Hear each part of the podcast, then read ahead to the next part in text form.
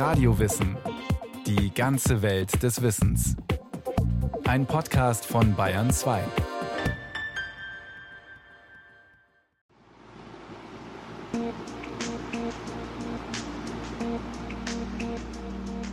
Der Ventilator summt, der Wind bläst, die Landschaft ist karg. Im Westen Islands, ein paar Kilometer außerhalb von Reykjavik, ziehen sich lange Metallrohre durch eine grüne Hügellandschaft. Neben einem dampfenden Geothermiekraftwerk steht ein weißer Container mit einem dicken Ventilator daneben. Hier testen Ingenieure, ob Technik helfen kann, die Sünden des fossilen Zeitalters wieder gut zu machen. Wir holen CO2 aus der Luft, nicht mit einem biologisch oder biogenen Prozess, sondern eben maschinell. Und technisch funktioniert das sehr gut. Christoph Gewald vom Unternehmen Climeworks möchte ein Geschäft draus machen. Mit Filtern Kohlendioxid aus der Luft holen und unter die Erde pressen. Eine Technik, die helfen soll, die Klimaerwärmung zu bremsen. Unklar ist, ob das je funktioniert. Aber Klimawissenschaftler wie Andreas Oschlis sagen, wir haben zu lange nichts getan, trotz aller IPCC-Weltklimaberichte nicht reagiert. Und damit sind alle Szenarien, die wir heute haben, nicht mehr in der Lage, ohne massive Entnahme von CO2 aus der Atmosphäre die versprochenen Klimaziele noch einzuhalten.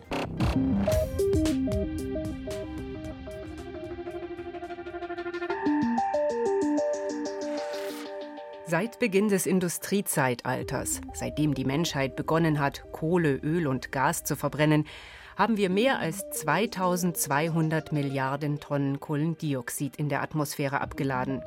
Die Konzentration des Treibhausgases steigt und heizt die Erde auf. Schon um 1 Grad Celsius ist die globale Durchschnittstemperatur gestiegen. Maximal 1 Grad mehr können wir uns leisten. Dann läge der Temperaturanstieg bei 2 Grad über dem Niveau des vorindustriellen Zeitalters. Für Klimaforscher die rote Linie, ab der die Folgen nicht mehr kontrollierbar sind. Um diese Grenze zu halten, darf nur noch ein begrenztes Budget CO2 dazukommen. Nach allem, was wir bisher kennen, sind die auch optimistischen Szenarien nicht in der Lage, alleine mit äh, Vermeidung da noch hinzukommen. Denn irgendwann ist ganz Schluss mit CO2-Emissionen. In der zweiten Hälfte des Jahrhunderts muss unsere Wirtschaft treibhausgasneutral werden. Dazu reicht es nicht, den Strom nur noch aus Sonnen-, Wind- und Wasserkraft zu erzeugen oder Autos elektrisch fahren zu lassen, betont Physikerin und Klimaforscherin Jessica Strefler vom Potsdam Institut für Klimafolgenforschung. Um eben diese Treibhausgasneutralität zu erreichen, müssen wir die Emissionen, die wir nicht vermeiden können, also zum Beispiel Prozessemissionen aus der Industrie, in der Zementindustrie entsteht CO2 im chemischen Prozess. Das können wir nur auffangen und geologisch speichern oder eben ausgleichen. Dafür brauchen wir die CO2-Entnahme. Das heißt, wir müssen Kohlendioxid aus der Atmosphäre entfernen. Das geht nicht nur mit Technik, mehr noch kann die Natur wohl helfen. Negative Emissionen nennen Fachleute dieses Konzept. Auch im Pariser Klimavertrag sind solche negativen Emissionen vorgesehen. Aber wie soll das funktionieren? Geht es tatsächlich nicht ohne? Andreas Oschlis vom Geomar Helmholtz Zentrum für Ozeanforschung hat mit anderen Forschern aus Deutschland ausgewertet, welche Optionen es gibt. Egal, ob wir das sehr ehrgeizige 1,5 Grad Ziel anstreben oder 2 Grad Erwärmung zulassen wollen, bei allen Annahmen, die wir jetzt über die Zukunft dieses Jahrhunderts haben, also dass die Weltbevölkerung sich weiterentwickeln wird, dass Lebensstandard steigen wird, dass äh, etwas Wachstum auch ist in der Wirtschaft, muss nach allen diesen Szenarien wieder aus der Atmosphäre zurückgeholt werden. Sonst überschreiten wir die Temperaturen. Und das sind also massive Mengen, für die wir keinen Fahrplan haben bisher. Aufs Jahr umgerechnet bedeutet das, Ende des Jahrhunderts müssen wir jährlich 10 bis 20 Milliarden Tonnen Kohlendioxid aus der Atmosphäre holen. Insgesamt sieht es sehr düster aus. Also wir haben kein Drehbuch, wie wir tatsächlich die versprochenen Ziele einhalten. Wir wissen nur, diese Mengen sind gewaltig. Doch auch wenn das Drehbuch dafür fehlt, es gibt viele Vorschläge, wer alles mitspielen könnte. Bäume und Wälder. Die Natur als Helfer. Wir könnten zum Beispiel tun, was wir schon seit Jahrhunderten und Jahrtausenden tun: gezielt Bäume pflanzen, Wälder aufforsten. Das ist etwas, was wir gut kennen, was wir lange schon gemacht haben, wo wir sehr viel Erfahrung haben. Auch die Geografin Julia Pongratz von der Universität München betont. Die Aufforstung ist eine der großen, viel diskutierten Maßnahmen und das auch zu Recht. Also die Potenziale sind dort sicherlich mit am größten. Solange ein Baum wächst und größer wird, lagert er Kohlenstoff ein, in Wurzeln, Stamm, Blättern. Wenn er abstirbt und verfault, setzt er zwar wieder CO2 frei, aber im Ganzen gilt, solange ein Wald wächst, das sind im Schnitt 200 Jahre, gilt er als sogenannte CO2-Senke. Das heißt, er nimmt CO2 aus der Atmosphäre auf. Und man kann das mit Forstwirtschaft sogar unterstützen. Aus dem Holz der Wälder zum Beispiel Häuser bauen. Und wenn diese Produkte länger leben, als der Baum draußen im Wald das getan hätte, weil der irgendwann von selber stirbt oder eben einem Feuer zum Opfer fällt, hat man dort auch netto eine Senke geschaffen. Julia Pongratz hat mit anderen Wissenschaftlern ausgerechnet, weltweit könnten wir mit Aufforstungsprojekten 8 Milliarden Tonnen CO2 pro Jahr aus der Atmosphäre holen. Das wäre ein dicker Batzen von den 10 bis 20 Milliarden, die jedes Jahr nötig wären. Doch die Sache hat einen Haken. Es braucht riesige Flächen dafür. 8 Millionen Quadratkilometer. 8 Millionen Quadratkilometer, das ist auf jeden Fall etwa die Hälfte von den derzeitigen Ackerflächen. Wir haben 15 Millionen Quadratkilometer Ackerflächen, 30 Millionen Quadratkilometer Weide. Das heißt, man müsste entsprechend viel Ackerflächen freimachen, um eben diese Aufforstung durchzuführen. Aber das geschieht in diesen Szenarien, weil man eben sagt, man kann intensivieren und dann kann man landwirtschaftliche Flächen durchaus freimachen. Das heißt aber auch weniger Kleinbauern, mehr Landwirtschaft mit Maschinen, Düngern, Pestiziden. Das geht nicht ohne Konflikte um Land und wohl auch nicht ohne Gefahren für die Artenvielfalt. Und dann müssten wir auch noch dafür sorgen, dass die Wälder über Jahrzehnte und Jahrhunderte stehen bleiben. Man muss jetzt aber zunehmend auch überlegen, dass man eine Waldstruktur schafft, die eben auch mit zukünftigen Extremwetterereignissen gut zurechtkommt. Also die Dürre, Hitzewellen oder auch, dass beides zusammen dann auftritt, dann kombiniert eben mit Insektenausbrüchen. Das geschieht jetzt, das weiß man ja häufiger als in der vorindustriellen Zeit ohne Klimawandel. Und damit muss man natürlich auch planen. Also der schönste Wald nützt ihnen nichts, wenn er dann 20 Jahre später wieder zunichte gemacht wurde.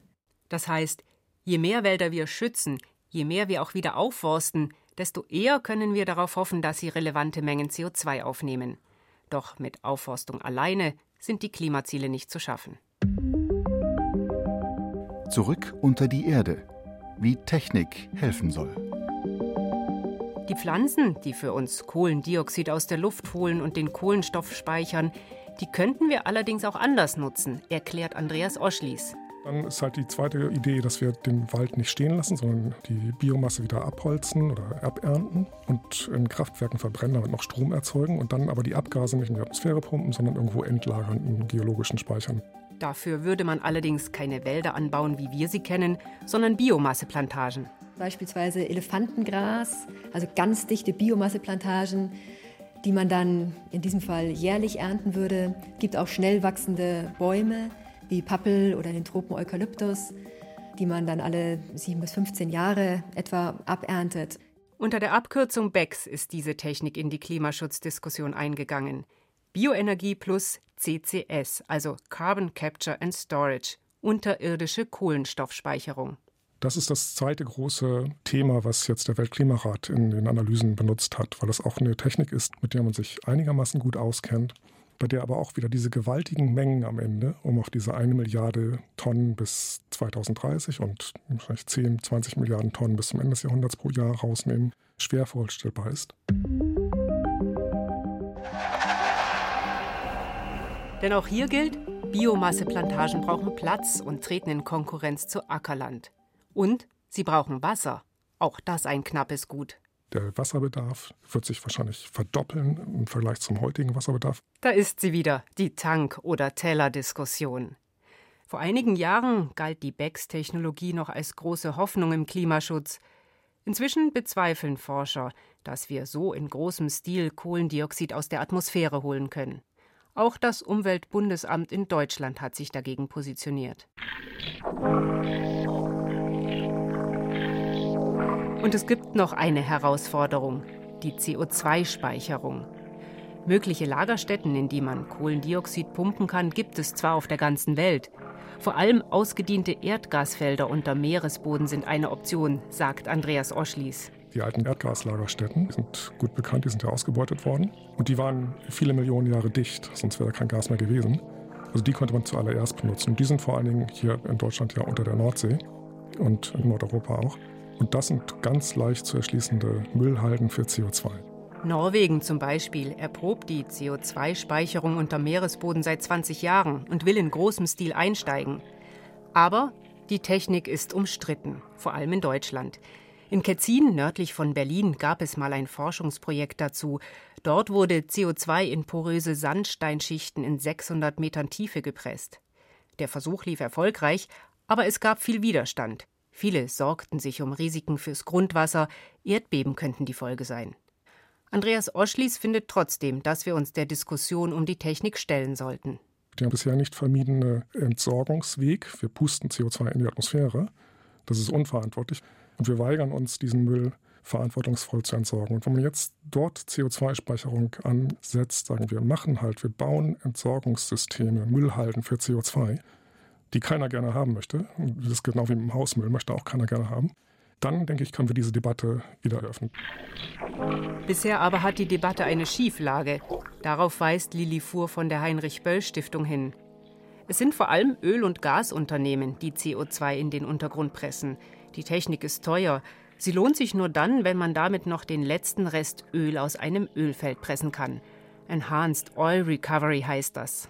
Überall da, wo es CCS-Projekte weltweit gibt, funktionieren die ökonomisch nur, wo es als Enhanced Oil Recovery eingesetzt wird. Nur dann macht das ökonomisch Sinn. Im Moment lenkt es halt von dieser gigantischen Aufgabe ab und führt letztlich zu massiven zusätzlichen Subventionen, neuen Subventionen für die Öl- und Gas- und Kohlelobby. Und wenn die Technik nicht mehr in der Hand von Öl- und Gasunternehmen ist, wird sie viel Geld kosten. Trotzdem gibt es Länder, die auf Kohlendioxidspeicherung nicht verzichten wollen. Und auch Ingenieure, die mit ihren Ideen viel weitergehen. Auch sie setzen auf CCS und auf große Maschinen.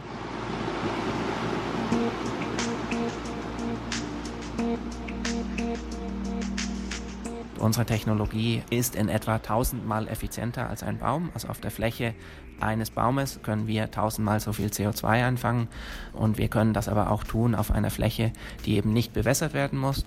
Christoph Gebald vom Unternehmen Climeworks hat Filteranlagen entwickelt, die Kohlendioxid aus der Luft holen können. So etwas gibt es für U-Boote und Raumstationen schon lange. Doch solche CO2-Sauger in großem Stil in die Landschaft zu stellen, das passiert erst seit einigen Jahren in Versuchsanlagen und Pilotprojekten. Climeworks zum Beispiel hat solche Anlagen unter anderem in Island und in der Schweiz aufgestellt. Auf einem weißen Schiffscontainer stehen riesige Ventilatoren, die Umgebungsluft ansaugen. Die fließt im Inneren des Containers durch einen Filter. Den Feststoff kann man sich vorstellen als Granulat, und zwar als ein sehr poröses Granulat. Natürlich braucht man eine ganz, ganz große Oberfläche, um möglichst viel CO2 binden zu können.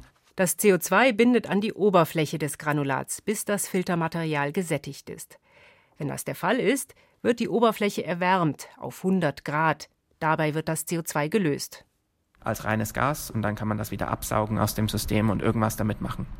Zum Beispiel unter die Erde pumpen, wie in Island. Oder an Gewächshäuser und Limonadenhersteller verkaufen, wie das Climeworks in der Schweiz macht. Das nützt dem Klima wenig, aber dem Unternehmen bringt es erstmal Geld. Denn bisher ist das Verfahren unglaublich teuer. 600 Dollar kostet es, eine Tonne CO2 aus der Atmosphäre zu holen. Christoph Gebald aber glaubt, dass sie diese Kosten senken können, dass das Verfahren irgendwann auch einen Beitrag zum Klimaschutz leistet. Um ein Prozent der globalen Emissionen mit unserer Technologie aus der Luft zu holen, bräuchten wir 250.000 Anlagen. Hauptproblem aber ist, das sogenannte Direct Air Capture Verfahren benötigt riesige Mengen an Energie. Klimaforscher Andreas Oschlies zieht eine ernüchternde Bilanz, selbst wenn wir nur noch Restbestände von CO2 beseitigen müssten. Und wenn wir die jetzt nur durch Direct Air Capture wegnehmen würden, aus der Atmosphäre wieder rausfiltern würden, dann würde man den gesamten heutigen Stromverbrauch nochmal brauchen. Also das ist ein Problem. Und wo kommt dann der her? Der muss aus erneuerbarer Energie kommen. Wir müssten ihn mit zusätzlich aufzubauender erneuerbarer Energie betreiben. Und dabei müssen wir es erstmal schaffen, unseren aktuellen Bedarf mit erneuerbarer Energie zu decken. Es ist sehr schwierig vorstellbar, dass wir das dauerhaft betreiben werden, also mit einer Verdopplung der heutigen Stromproduktion. Die sogenannte Direct Air Capture Technik also hört sich smart an, doch sie wird uns wegen des enormen Energiebedarfs nicht helfen, den CO2-Müll in großem Stil aus der Atmosphäre zu räumen. Erde und Steine. Was der Boden für uns tun kann. Vielleicht müssen wir bei der Suche nach effektiven CO2-Saugern doch noch mal zur Natur zurück. Also, das ist hier ein lehmiger Sand von der Bodenart her. Und vom Bodentyp ist es eine Braunerde, also kein besonders guter Boden. Aber Boden, der Kohlenstoff aufnehmen kann. Martin Wiesmeier von der TU München kann sagen, wie viel.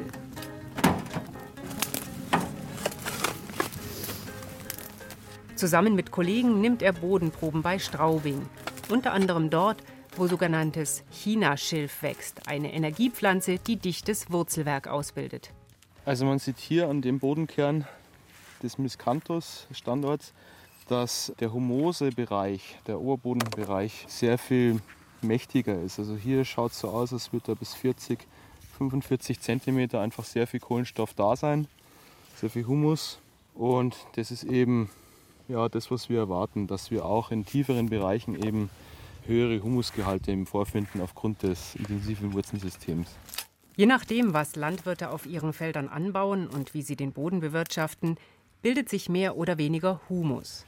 Je mehr Humus, desto mehr Kohlenstoff lagert der Boden ein, und der ist dann nicht mehr als CO2 in der Atmosphäre. Deswegen haben Länder und Privatinstitutionen bei der Pariser Klimakonferenz 2015 die sogenannte Vier-Promille-Initiative beschlossen. Das Ziel? Jährlich den Bodenkohlenstoff um vier Promille anzuheben, weltweit. Das würde bedeuten, jedes Jahr rund sechs Milliarden Tonnen Kohlenstoff aus der Atmosphäre wieder in die Böden zu packen. Methoden gibt es viele. Gute Fruchtfolgen, also humusmehrende Kulturen anbauen, insbesondere Leguminosen, Kleegras, Luzerne, das sind also Kulturen, die sehr viel Kohlenstoff reinbringen. Also Fruchtfolge ist ein wichtiger Punkt. Dann gibt es innovative Methoden wie die Agroforstwirtschaft, also Kombination von Gehölzen mit landwirtschaftlichen Flächen. Was sehr viel Humus in den Boden bringt, ist eine Landnutzungsänderung, also eine Umwandlung von Acker zu Grünland. Der Ökolandbau hat nachweislich höhere Humusvorräte als konventionell bewirtschaftete Böden. Bei der Frage, wie viel CO2 die weltweiten Böden aber tatsächlich kompensieren können, gibt es sehr viele Unsicherheiten. Optimistische Schätzungen sagen 11 Milliarden Tonnen jährlich. Andere sagen nicht mal eine Milliarde. Es gibt noch weitere Tricks, um Böden zu CO2-Schluckern zu machen. Aus Pflanzenresten Biokohle herstellen und diese dann im Acker unterpflügen oder Felsen aus Steinbrüchen zu winzigen Splittern zermahlen und die dann auf Feldern und den Wäldern verteilen. Wenn die Steinchen verwittern, binden sie Kohlendioxid. Doch auch hier gibt es viele Haken. Die Bilanz ist ernüchternd. 10 bis 20 Milliarden Tonnen CO2 müssen wir bis Ende des Jahrhunderts jedes Jahr aus der Atmosphäre holen. Aber die Optionen haben alle ihre Probleme. Aufforstung könnte ein paar Milliarden bringen, aber je mehr wir aufforsten, desto knapper werden Ackerflächen, auf denen wir Nahrungsmittel anbauen. Energiepflanzen anbauen, sie verbrennen, damit Strom produzieren und das entstehende Kohlendioxid in den Untergrund pumpen, die sogenannte BECS-Technologie, sie braucht ebenfalls viel Land. Dazu kommen Wasserverbrauch und negative Effekte von Monokulturen. Auf den Boden als Kohlenstoffspeicher zu setzen, ist eine Chance, auf die wir nicht verzichten dürfen. Aber wie sehr das die Atmosphäre von CO2 entlastet, ist unsicher. Technische Anlagen, die CO2 aus der Atmosphäre filtern, werden erprobt, doch sie fressen erschreckend viel Energie. Und die Idee, Kohlenstoff im Untergrund zu speichern, ist zwar bestechend logisch, schließlich bringen wir ihn dorthin zurück, wo wir ihn in Form von Kohle, Öl und Gas einstmals hergeholt haben. Aber es ist unglaublich teuer. Sprich, je genauer wir uns die Methoden zur CO2-Entnahme anschauen, desto unbequemer wird es. Theoretisch steckt in allen Potenzial, aber in der Praxis könnten die Nebenwirkungen zu groß ausfallen. Andreas Oschlies betont trotzdem, wir müssen dringend in die Diskussion um CO2-Entnahme einsteigen, um uns möglichst viele Optionen offen zu halten. Ich denke, wir müssen viele Ideen noch generieren. Wir können also mit Bioenergie antreten, wir können mit Biokohle, wir können mit künstlicher Verwitterung antreten. Es ist gefährlich, auf eine Technik zu setzen, weil wir keine Technik genau erforscht haben und wir werden sicherlich Überraschungen, Fehlschläge haben. Aber es ist gut, jetzt in diesen Wettbewerb reinzugehen, dass wir sagen, wir müssen alles tun, um die Klimaziele zu erreichen. Das heißt, bis 2050 müssen wir alle CO2-Emissionen, die wir noch haben, kompensieren. Eines ist klar. Kohlendioxid aus der Atmosphäre zu entfernen, hat seinen Preis. Es kostet Land, es kostet Energie, es kostet Wasser, es kostet Geld. Welchen Preis eine Gesellschaft zu zahlen bereit ist, muss sie offen und transparent diskutieren. Je entschlossener sie jetzt das Klima schützt und je weniger CO2 entsteht, desto weniger muss sie am Ende für die negativen Emissionen zahlen.